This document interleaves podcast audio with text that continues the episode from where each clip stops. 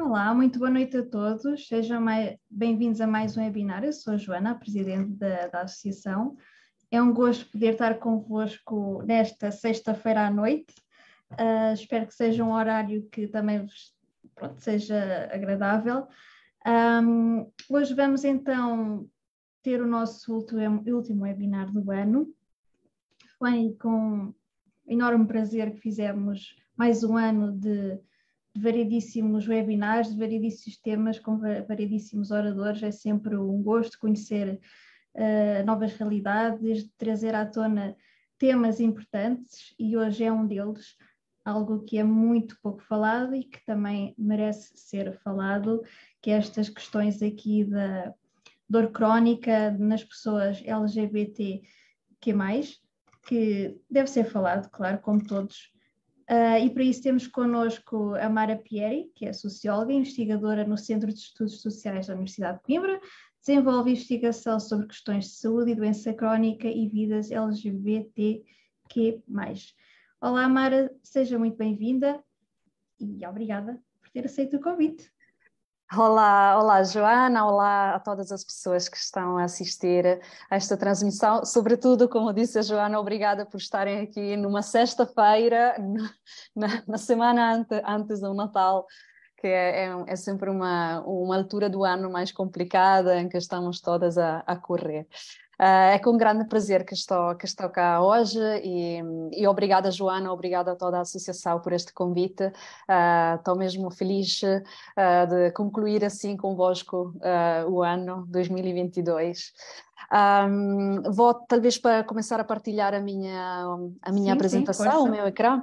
Força. Relembro a todos que podem deixar também comentários, questões, comentários no, no pronto, e no, no chat dos comentários do vídeo que depois no fim da apresentação da Mara iremos ler e responder e debater um, debater um bocadinho o tema, conversar a respeito. Então vá, até já. Obrigada, Mara. Ok. Então, um, começo com, pronto, a, a, Joana já me apresentou, sou investigadora, socióloga uh, no Centro de Estudos Sociais da Universidade de Coimbra, Sou uma pessoa com doença crónica, com fibromialgia, com espondilite anquilosante, portanto, conheço, uh, digamos assim, de primeira mão uh, o que é que significa viver com, com uma doença crónica, sobretudo uma doença como a fibromialgia. E estou bastante feliz hoje, sobretudo, uh, não apenas por esta razão biográfica, digamos assim, mas também por uma razão a mais, que é o facto de ter conhecido a, a Joana já há uns anos, quando estava a desenvolver a minha uh, investigação de doutoramento, a minha pesquisa, sobre a qual vou falar um bocadinho esta noite. E nessa altura, a APJOC foi uma das associações com as quais falei um, para a minha investigação, que tratava justamente das experiências das pessoas LGBTQI+, que têm doença crónica em Portugal e em Itália. E então é, é com grande prazer que hoje volto uh, na casa assim, virtual da APJOC para falar uh, mais dos resultados desta pesquisa. Um, é, bom, e como eu, eu, preparei uma apresentação muito rapidamente uh, para mostrar-vos um bocadinho de que é que vamos falar hoje.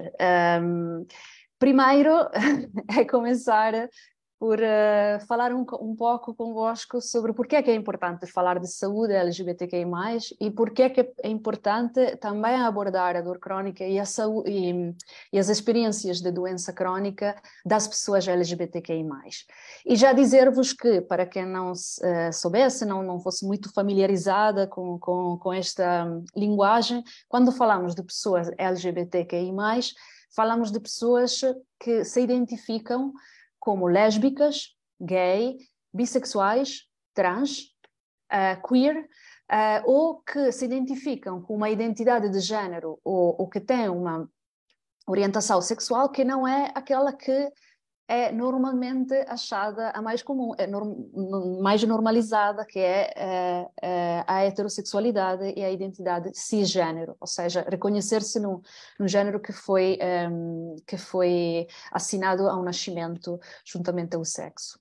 Portanto, uh, quando falamos de pessoas LGBTQI+, falamos, na verdade, daquilo que normalmente é considerado uma minoria, mas quando entramos mais uh, no profundo também desta sigla, vemos que estamos a falar de um conjunto de experiências e de identidades que é muito grande, porque estamos a falar de questões de identidade sexual, de práticas sexuais, mas também de orientação afetiva, de afetos, de formas diferentes de eh, de relacionar-se com as outras pessoas, com a própria identidade e, portanto, estamos a falar talvez de um, de um conjunto de pessoas e de, de uma uh, parte da população que é maior daquilo que uh, provavelmente uh, a primeira visão podíamos pensar. Portanto, na primeira parte vou um bocadinho introduzir porque é que é importante falar de saúde a partir de uma perspectiva que, que olha para as experiências das pessoas LGBTQI+. Depois, eh, vou falar um, um, pouco da minha investigação e, de, sobretudo, de, de, quais são os desafios e as dificuldades que as pessoas com doença crónica LGBTQI+, encontram um, na relação com o sistema de saúde, uh, na relação com os familiares e, uh, sobre, e também nas, uh, nas questões que têm a ver com, com o trabalho. Mas lá chegaremos. E finalmente, é só na terceira parte que vou chegar a, a digamos assim, a, a, um, a, umas reflexões que vou partilhar convosco sobre as específicas experiências das pessoas LGBTQI+, com fibromialgia, a partir das entrevistas e das, das experiências das mulheres com as quais falei ao longo da, eh, da investigação e que têm fibromialgia e que se identificam como lésbicas, uh, bissexuais, queer e, e, mais. E, portanto, esta é um bocadinho a estrutura da, da, da, da minha apresentação hoje. Por favor, sintam-se à vontade para partilhar comentários e fazer perguntas. Um, provavelmente este é um tema até bastante novo para algumas pessoas, espero que seja do vosso interesse, e então vou já passar para a primeira, uh, a primeira parte. Um, começando por dizer uh, que quando falamos de saúde LGBTQI+, uh, logo nos vem à cabeça uma série de coisas que são partilhadas culturalmente e que uh, fazem referência a, a, uma longa história em que pessoa, as pessoas que se comportavam de forma diferente, fora da norma, eram consideradas doentes. E estamos a falar de uma longa história, portanto, séculos, em que a homossexualidade, sobretudo, eh, era considerada uma, uma doença do foro mental e eh, às vezes as pessoas acham que isto acontecia só muito lá atrás no tempo, muito antigamente, isto era antigamente. Na verdade, a homossexualidade foi retirada completamente do diagnóstico das doenças mentais uma, do DSM apenas em 2013 portanto nem, nem são é menos do, do, que uma década. E sabemos também que, na verdade, eh, ainda há muitos países um, eh, no, no mundo em que eh, esta ideia de que a homossexualidade seja, é um distúrbio, é uma, é uma doença, um, é, é ainda muito enraizada, muito presente. Também, quando falamos de saúde LGBTQI+, a segunda coisa que normalmente uh, vem à cabeça é aquilo que aconteceu nos anos 80, 90, que foi uma grande uh, epidemia. Uh, hoje, claramente, após dois anos de pandemia de Covid, estamos mais familiarizados também, talvez, com, com a linguagem de pandemia, epidemia, mas nos anos 80 houve uma, uma, uma doença que era a SIDA, uh, que, uh, que matou literalmente muitíssimas pessoas. E uh, esta doença, sobretudo na comunidade LGBTQI+, fez muitas vítimas e, um, e a isso associou foi associado sempre um grande, uma grande atenção mediática porque, sobretudo no início desta epidemia, eh, a doença era vista como uma, uma espécie de, eh, de, de marco, de, de, marco de uma certa comunidade, a comunidade homossexual que alguma, de alguma forma era punida com uma doença uh, por um comportamento, por ter um comportamento sexual fora da norma. E hoje, eh, ainda hoje, muito do ativismo também das comunidades LGBTQI+, em, em temas de saúde, tem a ver com as doenças sexualmente transmissíveis. Eh, apesar de hoje eh, o cenário, pelo menos no, no, no, na Europa, ter mudado e, portanto, cada vez mais contrair VIH é, significa entrar numa fase de, de doença que é praticamente crónica, e não tem aquela carga e aquela, aquela, aqueles riscos, não traz aqueles riscos que trazias nos anos 80, uh, eh, o estigma é ainda muito forte. Uh, e nestes, uh, aliás, em dezembro é que se celebra o dia 1 de dezembro, o Dia Internacional da, de Sensibilização na luta contra o VIH e ainda hoje sabemos que a luta principal uh, neste fórum é uma luta contra o estigma que ainda vê, uh, vê o, este vírus, esta, esta doença com, uh, como uma espécie de, de, marco de uma espécie de, de uma específica comunidade. E depois, nos últimos anos, para quem tem acompanhado também o, o, o, debate político cá em Portugal, mas não apenas em Portugal, fala, fala, fala-se bastante de saúde trans ou não binária como de um conjunto de práticas que um, uh, hum, visam uh, um, acompanhar as pessoas que não se identificam com o próprio com o sexo que foi assinado ao nascimento e que, portanto, entram em processos uh, que um, são processos, processos médicos fortemente medicalizados, uh, de afirmação de género, tratamento hormonais, etc. Normalmente, quando falamos de saúde LGBTQI+, estas são as três áreas, digamos assim, que as três luzes que se acendem na cabeça da maior parte das pessoas. Contudo, não é só disto que falamos, ou seja, não é apenas disto que falamos quando falamos de saúde LGBTQI+. Por quê? Porque há uma série de outras questões que são à base uh, daquilo que nós definimos como saúde e como doença. Uh, primeiro, o facto que as pessoas LGBTQI+, tal como as outras pessoas todas, precisam de cuidados de saúde e, portanto, são utentes do Serviço Nacional de Saúde, dos serviços privados, de, dos centros de saúde, dos, uh, das clínicas, dos centros de análise, tal como todas as outras. São pessoas que uh, diariamente atravessam os passos uh, em que é gerida a nossa saúde a nível público. É, em segundo lugar, porque os contextos médicos-sanitários são atravessados exatamente pelas mesmas formas de discriminação e de, as mesmas formas de pensamento que caracterizam toda a sociedade.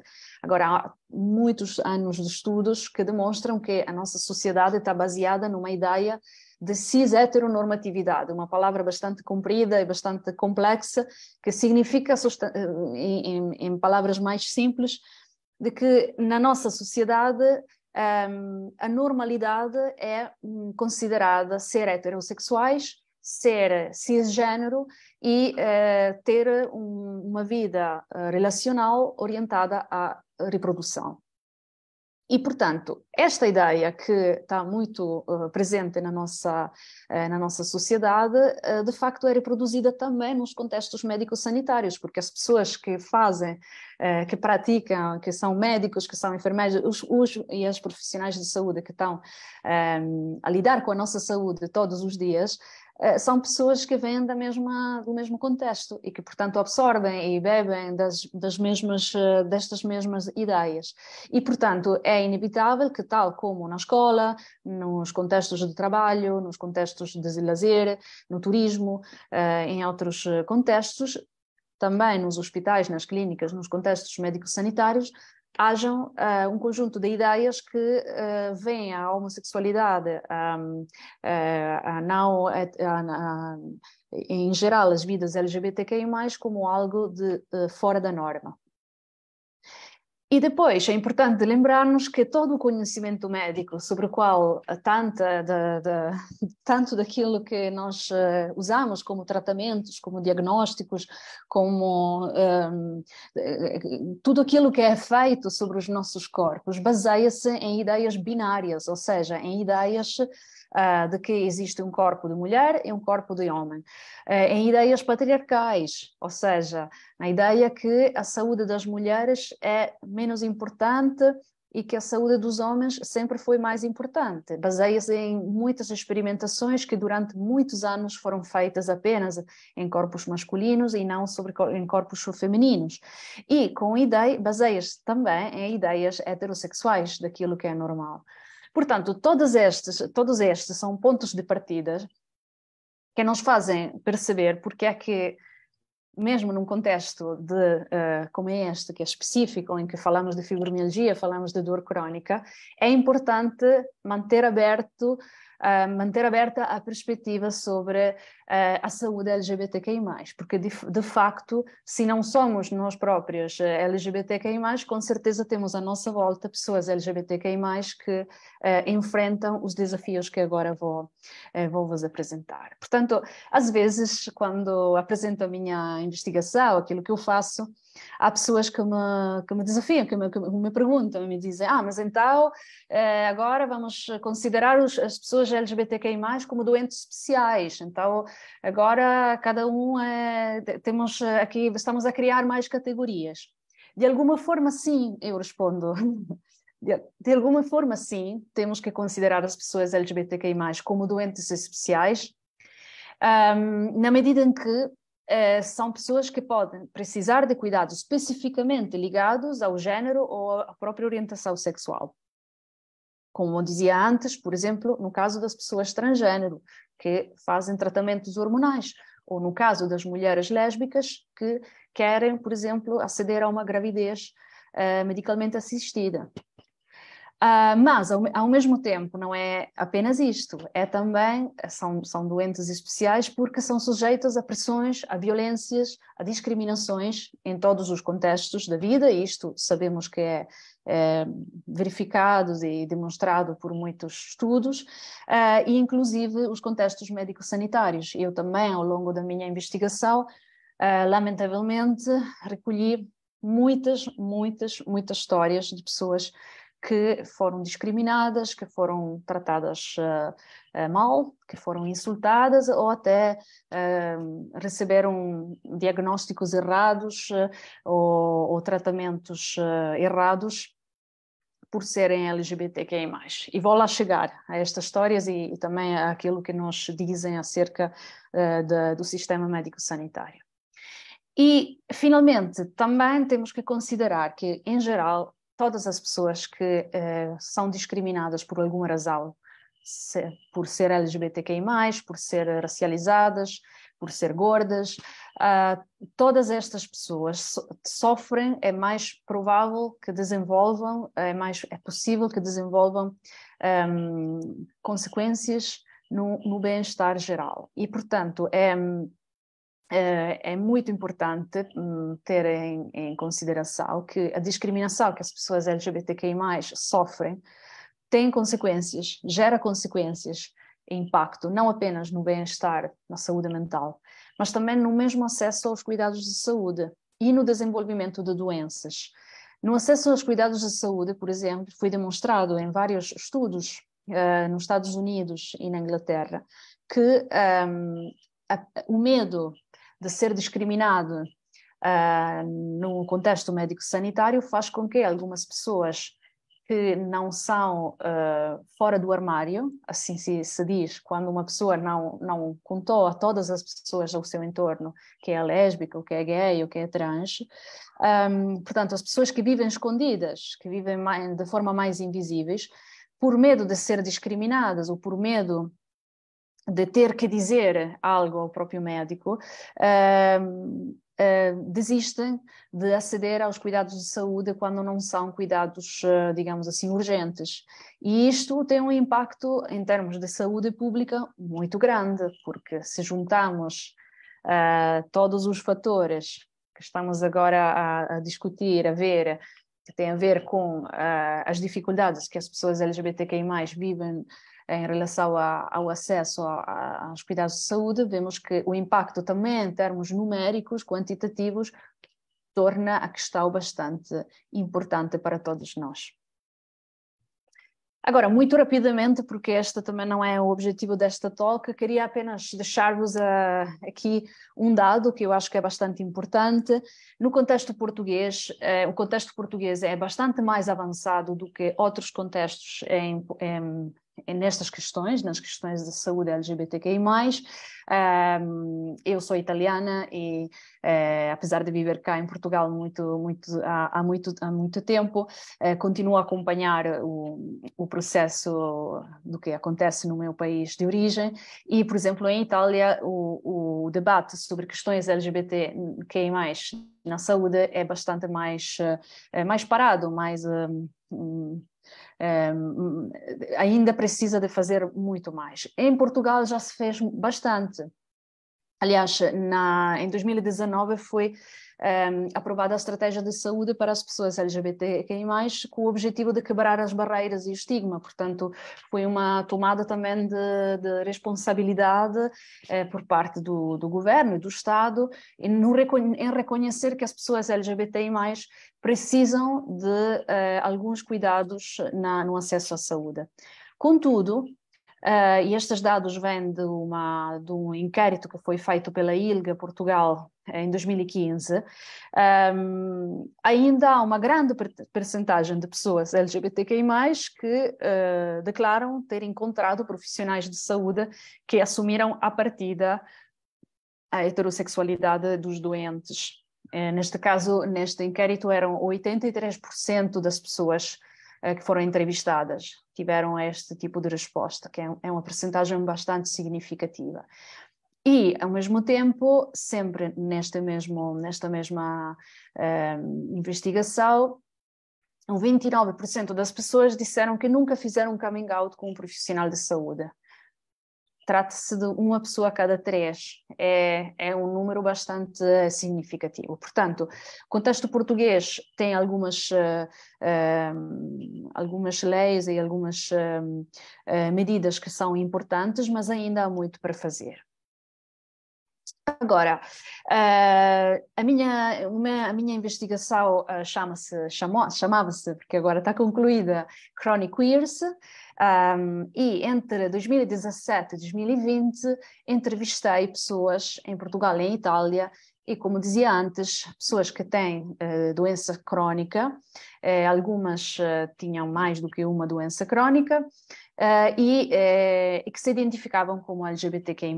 Aqui há duas um, sugestões de leitura para quem quisesse, mas podem também depois, para quem estiver interessada, podem podem pedir-me o, o link e eu envio com muito prazer uh, os artigos. Então, uh, qual é são as experiências uh, que eu recolhi? A primeira experiência, a primeira, digamos assim, questão que emerge é a questão daquilo que disse antes, da cis heteronormatividade do contexto médico-sanitário. Ou seja, esta ideia é esta, esta sensação que as pessoas que entrevistei têm de que as perguntas não são feitas para nós.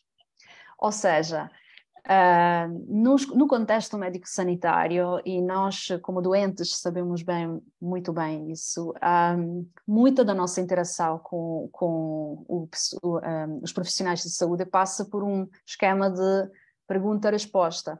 E sabemos muito bem, e sobretudo quando uh, estamos a lidar com doenças como a fibromialgia, em que parte dos sintomas não são visíveis, não são, uh, não, não aparecem uh, de forma que é possível medir e, portanto, há uma necessidade de demonstrar, de comprovar e de convencer quase os profissionais de saúde de que aquilo que estamos a contar é realmente verdadeiro.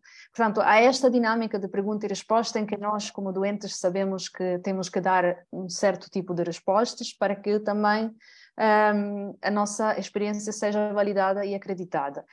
Agora, uh, uma, algo que muitas pessoas uh, relatam, na, ou que relataram ao longo da, das entrevistas, é o facto de sentirem que as perguntas não, não, não, não batem certo, não vão na direção certa.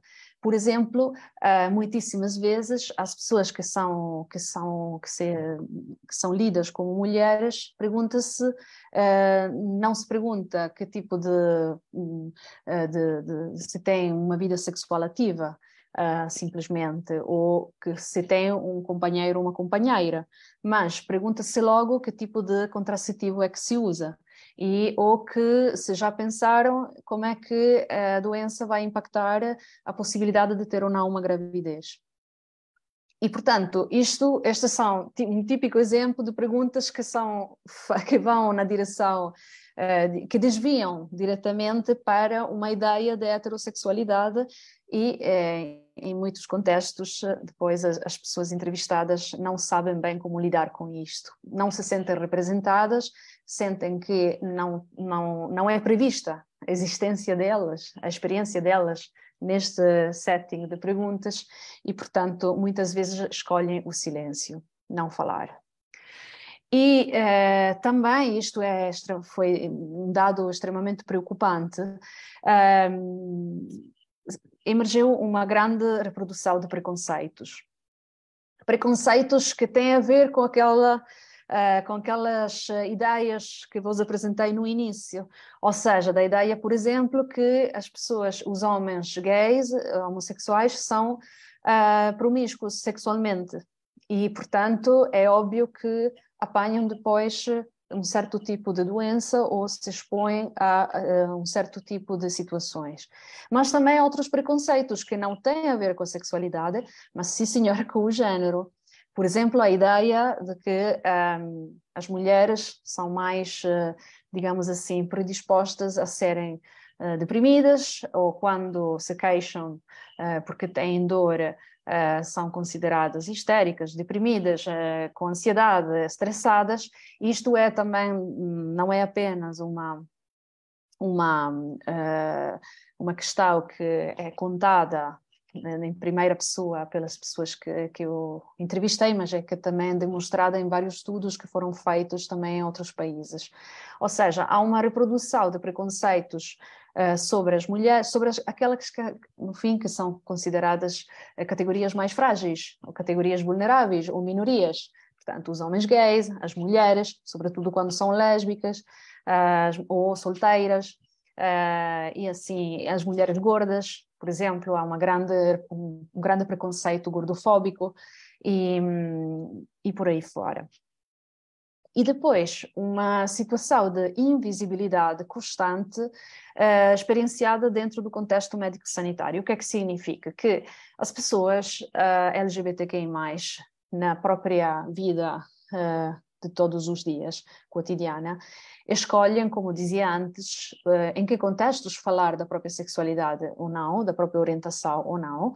Algumas pessoas, por exemplo, não contam aos colegas que têm um companheiro ou uma companheira, outras sim, eh, outras escolhem contar, por exemplo, da própria doença crónica no contexto do trabalho, isto também é interessante, mas não no contexto, mas não da própria sexualidade.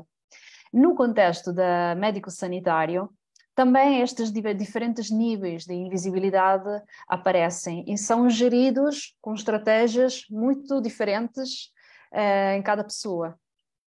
Portanto, mas, uh, portanto, há pessoas que escolhem, por exemplo, uh, ser extremamente abertas sobre a própria doença, eh, mas absolutamente não falar em, de alguma forma do facto que tem um companheiro e não uma companheira, no caso do, dos homens gays. Ou, por exemplo, de não, não, absolutamente não mencionar que tem, sim senhor, uma vida sexual ativa, mas não é uma vida sexual heterossexual, mas tem uma companheira e, e portanto, tem um outro conjunto de preocupações. Agora, esta escolha de ficar uh, no armário uh, parece ser muitas vezes uma estratégia também para evitar a discriminação, para não prejudicar a relação com os profissionais de saúde.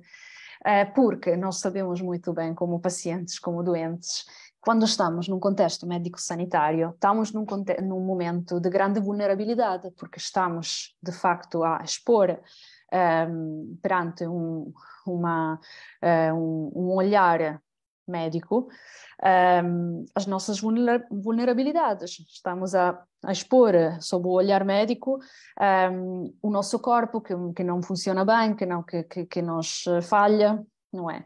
E neste momento de vulnerabilidade, uh, ter que falar também da própria sexualidade eh, fora da norma pode acrescentar esta, esta sensação de ser vulneráveis. E então, sobretudo quando falamos de doenças eh, que sofrem um grande estigma, como a fibromialgia, a escolha que parece mais segura para as pessoas LGBTQI+, é não falar de todo, fingir e não falar de todo uh, sobre a própria sexualidade. E dá-me, um, a, digamos, a, a, permite-me passar para um, a fase em que, em que falo um bocadinho mais das pessoas com fibromialgia. Porque, de facto, um, nós sabemos muito bem que um dos grandes desafios como doentes com fibromialgia é serem, sermos fazer com que as pessoas acreditem na dor e, na, e nos sintomas que temos. E esta descredibilização da dor, que é, é um facto no contexto médico-sanitário, um, muitas vezes uh, acrescenta esta sensação de vulnerabilidade uh, que é dada pelo facto de não, de não alinhar uh, no género e na sexualidade que é considerada normal.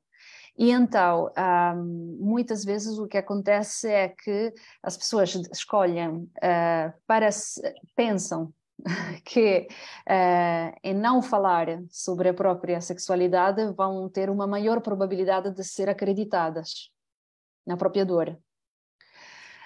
Um, de facto, eu não posso dizer que isto uh, sempre está ligado a uma efetiva, comprovada discriminação. Às vezes é um medo preventivo da discriminação, mas que nasce também das experiências que as pessoas LGBTQI+, fazem fora do, do contexto médico-sanitário, em que a discriminação ainda existe, apesar de, ter, de estarmos num país em que muitas, eh, muita, muitos avanços foram feitos em termos de direitos.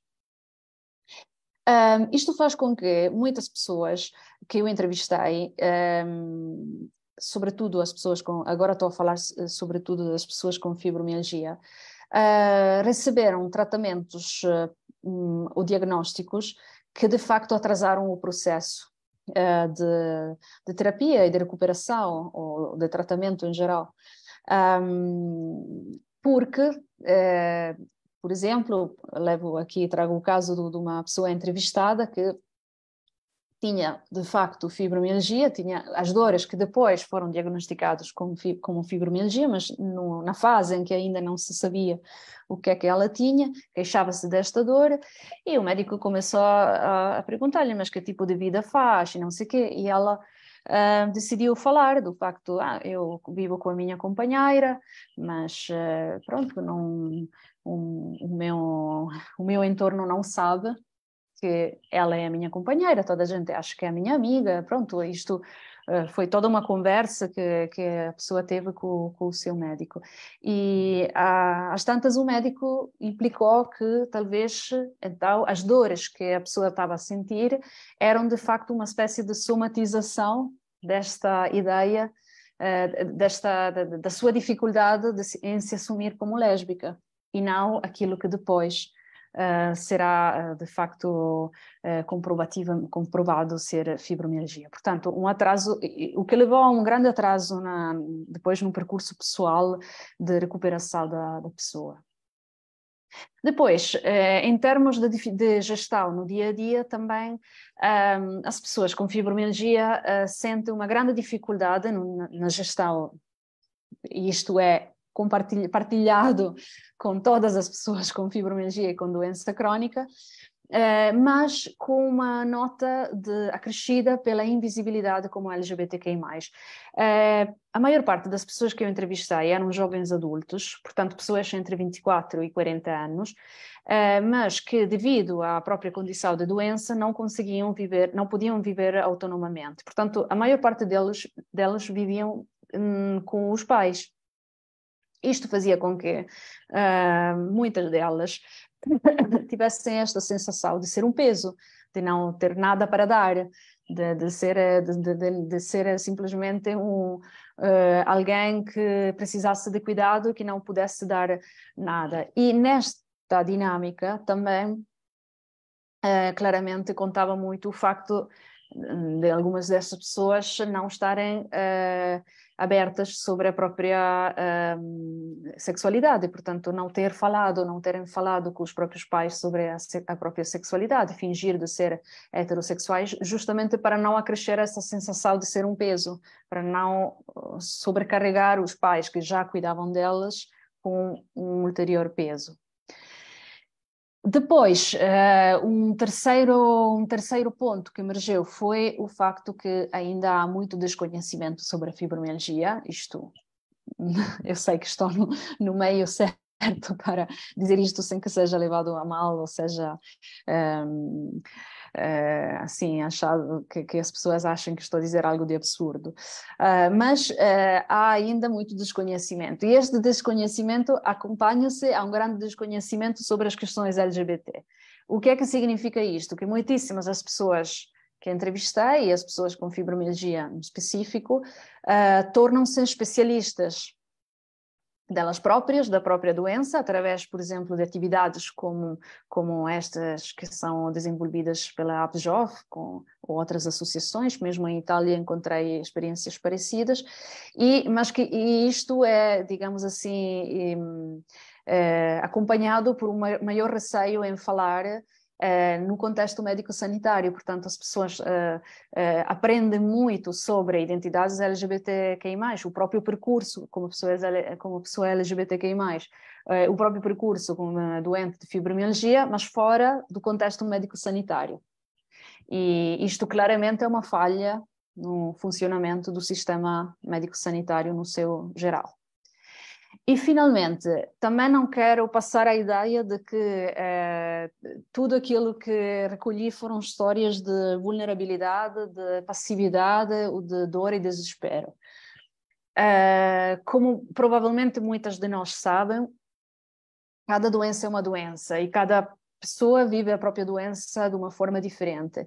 E a forma como os nossos percursos de doença atravessam e, e cruzam-se também com outras questões nossas biográficas é, é muito são, são, são todos diferentes.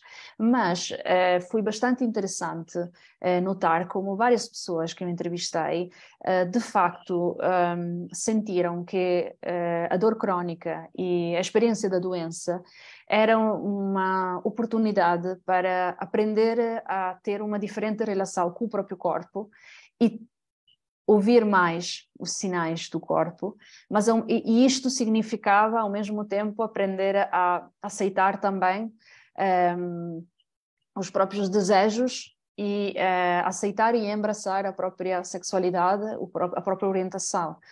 De facto, em algumas para algumas dessas pessoas, uh, o percurso da doença ensinou-as a uh, aceitar uh, aceitar quem elas eram no, no, conjunto, como pessoas doentes, mas também como pessoas LGBTQI+. E acho que é importante também visibilizar, dar visibilidade a estas histórias, para não simplesmente continuar a, a, a, reproduzir um discurso que mostra as pessoas LGBTQI+, e as pessoas doentes como pessoas simplesmente sempre vulneráveis, sempre, digamos assim, só do lado das dificuldades, mas também de como, uh, de alguma forma, uh, estas vivências podem tornar-se uma uma oportunidade. E é com esta nota meio positiva que que vou concluir. Depois, uh, se quiserem, podemos falar mais dos outros pontos que não tive tempo de, uh, de explorar convosco. Obrigada.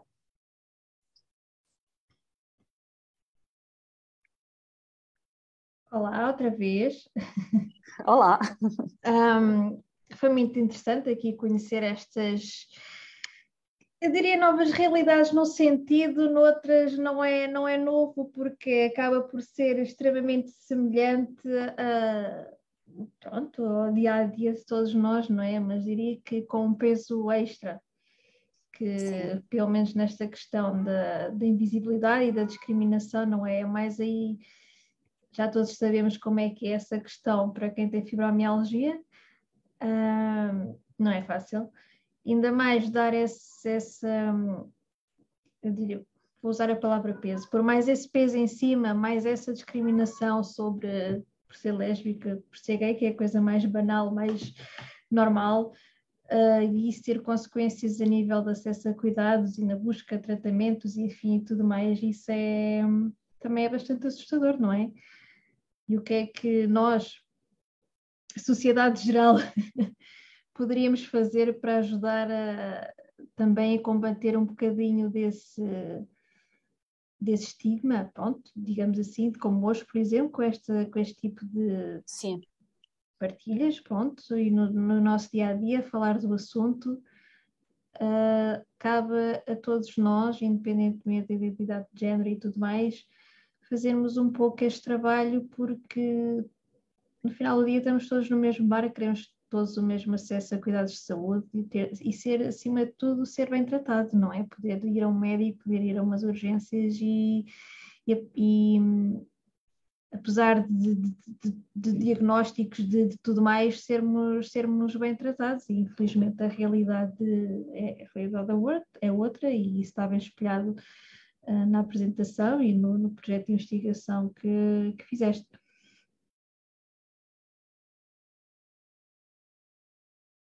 Não sei se. Sim, eu... Diz, diz.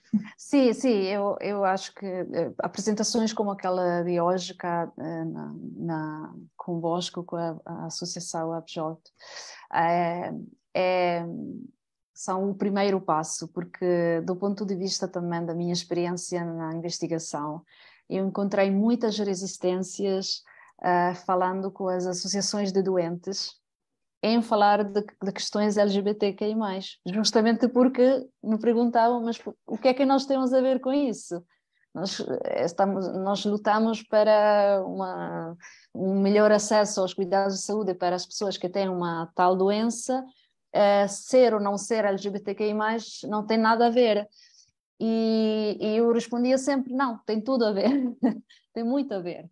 Ou seja, temos também, é importante, eu acho, uh, lembrar-nos que temos lutas que são partilhadas, temos lutas uh, comuns. Exato, sim, uh, sim. E, e, que é importante também aprender a, a, fazer as lutas juntos com os outros, não lutar apenas para as nossas, o, nosso, o nosso pequeno uh, interesse. Mundo, exato, e, interesse, exatamente. Exato. Sim, sim. E então também esta investigação ensinou-me isto, que ainda no, no contexto do ativismo e da, da sociedade civil que, se, que, que luta, que faz muitíssimo sobre doenças, não há ainda muita consciência sobre uh, a importância de falar também de questões LGBTQI+. Tal como no mundo LGBTQI+, não há ainda muita consciência sobre questões de doenças crónicas, por exemplo. Portanto, eu também, no, enquanto estava a preparar e a fazer a investigação, deparei-me com estes dois, uh, estas duas narrativas. Pois é, é estar a combater de um lado e a tentar combater do outro e, e, e é difícil. é difícil, é difícil, e, e, lá está, por isso é que eu estava a dizer, é um tema difícil, é um tema tabu, é um tema que nem toda a gente aceita e compreende-se, mas uh, compreende-se, pronto, enfim. Uh, mas lá está, tem que ser, tem que se trazer à tona uh, e nem, nem sempre pode nos agradar, mas pelo menos tentamos trazer as ferramentas para que as pessoas possam aprender um pouco mais e se calhar pensar esta noite, se calhar, muitos de vós e eu também irei pensar, se calhar, sobre este assunto. Eu tinha uma opinião, mas se calhar agora posso ter outras e posso ir pensando de outras formas, porque lá está, acho que todos têm que ter acesso não é uma questão de, de, de, dividir que uns têm que ter mais que outros, não é isso, todos deviam ter acesso e, e ponto, e não, e não é fácil, tem sido uma luta sempre muito grande e, e pronto, e tu com, este com o teu doutoramento e também mesmo na, nas, nos talks que tu fazes da, da, na universidade também andas a desbravar terreno aqui nesta, dentro deste tema, do qual também tivemos o gosto de, de ser convidadas e falar sobre invisibilidade e discriminação na, também por profissionais de saúde, que foi com a, com a Catarina. Um, também te agradecemos novamente o convite, porque também é um tema que, que anda sempre de mãos dadas, não é? Uh, e lá está, neste caso tem uma conotação ainda mais pesada, porque, porque há aqui um extra, não é? Vai-se com um medo extra quando se vai à consulta, quando se vai para um tratamento, porque uh, lá está, há muita coisa para ter em conta. Imaginemos que é uma pessoa que está a fazer tratamentos hormonais e tem receita a, a, contar isso ao médico, ao profissional de saúde, mas tem que contar, não é? Porque isso também mexe com a claro. saúde. É, isso é, é, triste, é preocupante e cabe, cabe a nós, sociedade civil, associações, enfim, todos nós a trabalhar um bocadinho para que consigamos mudar eh, este paradigma aos poucos, mas lá está, ainda eh, estamos em 2022 e ainda é um assunto muito tabu e muito, e muito difícil, uh, que deixa-me ainda um pouco impressionada. Uh, mas pronto, enfim, um, não vejo aqui sim nenhumas, nenhuma questão sobre o assunto, nem grandes, nem assim comentários. Espero que estejam todos a refletir no assunto. Se tiverem ainda para algum comentário, alguma opinião que queiram partilhar, é sempre bem-vinda. Mara, não sei se queres deixar assim aqui algumas últimas palavras sobre, sobre o assunto, o que é que algumas dicas algumas, algo que possamos fazer todos, não sei. Eu acho que, como disse, este, este primeiro passo está dado com esta apresentação. Eu, eu espero que outras associações uh, sigam também este exemplo. Uh, é preciso falar muito, é, sobretudo porque é só com o conhecimento que nós conseguimos construir uh, práticas melhores. O nosso acesso aos cuidados de saúde melhora à medida que nós vamos conhecendo melhor a nossa Exatamente, realidade, sim. a nossa doença, mas também Exato. as pessoas que lutam conosco. E então é, eu acho que é muito, muito importante uh, isto e espero ter deixado assim uma sementinha uh, para que pensem que, para que as pessoas que estiveram a seguir consigam talvez da próxima vez que estão numa consulta Uh, ver também aquilo que até agora talvez uh, tinha sido um bocadinho invisi invisibilizado. A fibromialgia sabemos que tem esta esta coisa muito especial que nós uhum. temos, que é uma doença que para além de, de lutar com sintomas e com dor crónica, temos que lutar muito contra um estigma e portanto penso que Uh, entre todas as pessoas, as pessoas que têm fibromialgia são aquelas que mais podem perceber o que é que significa lutar contra um estigma. E é por isso que Exato, espero sim, sim. Que, que assim seja também mais fácil criar pontes uh, com as experiências das pessoas LGBTQI+.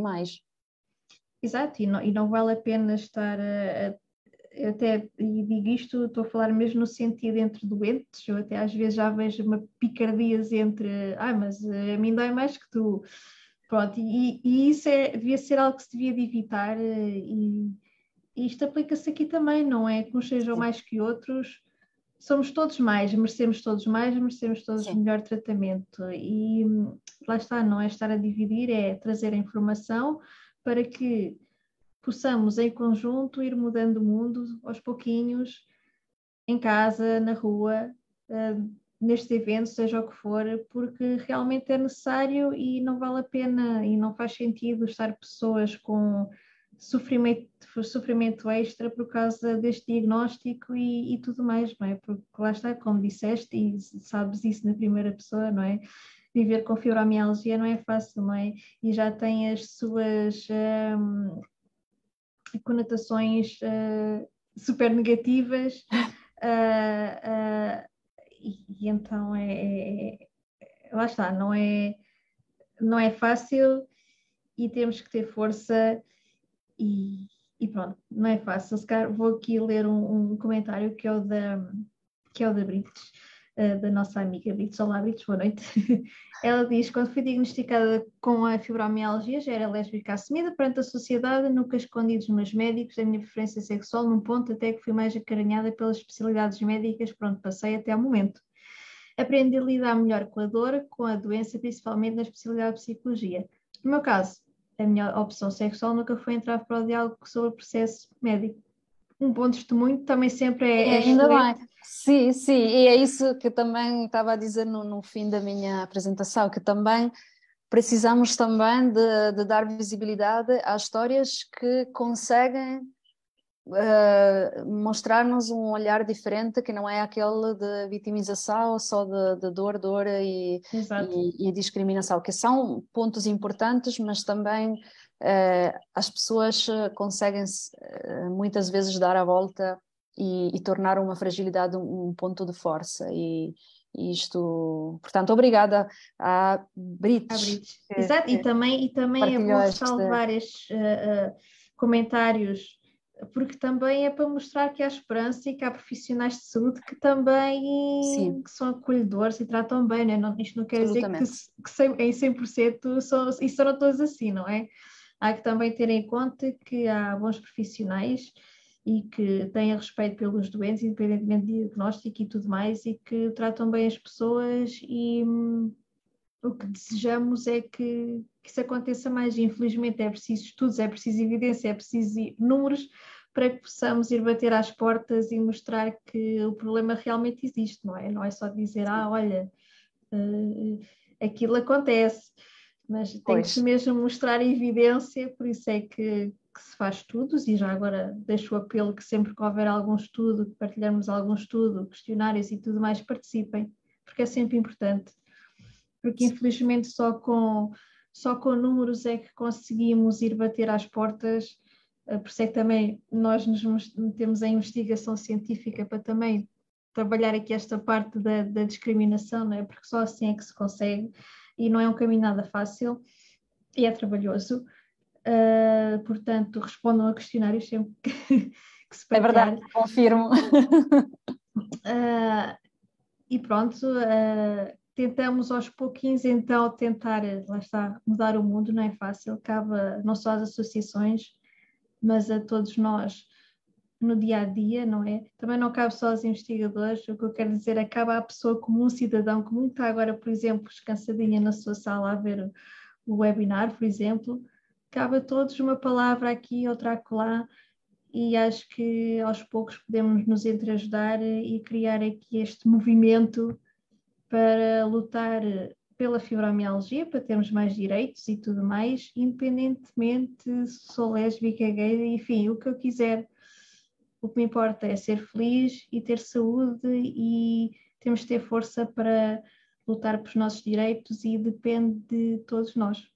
É a minha mensagem aqui, se calhar final, tentar dar um pouco de força. Não sei, Mara, o que é que gostarias de partilhar aqui para finalizar o webinar? Concordo, concordo e, e, e sim, uh, uh, também uh, tendo em conta todas as vozes que, que as pessoas, das, das, pessoas que entrevistei e que encontrei ao longo da investigação, uh, se é só juntas que conseguimos fazer a diferença e portanto absolutamente concordo com tudo aquilo que disseste. Obrigada. Antes de terminar, quero Quero agradecer a todos por nos terem acompanhado em mais um ano de, de webinars. Este ano não fizemos os 12, fizemos 11. Também temos direito a descansar de vez em quando, um, mas é sempre super gratificante e aprender coisas novas, partilhar ideias novas, conversar convosco, mesmo que seja aqui por esta guia de comentários. Um, e para o ano iremos continuar Esperemos também fazer mais eventos presenciais, pronto, contamos sempre convosco, mas iremos manter os webinars porque é ser muitíssimo interessante, debatemos temas super importantes e ficam sempre disponíveis para podem rever uh, sempre que quiserem aqui no Facebook e no YouTube. Portanto, já tem uma panóplia grande de, de webinars, porque já vamos para dois anos. Uh, é só irem aqui ao separador de vídeos ao nosso canal do YouTube e tem lá várias coisas, desde nutrição, sexualidade, gravidez, para recém-diagnosticados, enfim, várias coisas, é só escolher. Uh, e resta-me então desejar um Feliz Natal e um excelente Ano Novo. Cá continuaremos na luta e pronto, até para o mês que vem e até para o ano. Bom Natal. Mais uma vez, Mara, muitíssimo obrigada por teres aceito o convite e que esperemos que nos cruzemos mais vezes aqui nesta, nesta luta, não é? Sim, e, e deixa-me também desejar boas festas a, a, todas as pessoas que estão a ver uh, o vídeo e, e, agradecer imenso aquilo que, que fazem com a vossa associação, porque é, é super, super importante e é mesmo obrigada. notável. Obrigada, Mara. Então vá, boa noite e muito obrigada a todos e até para o mês que vem.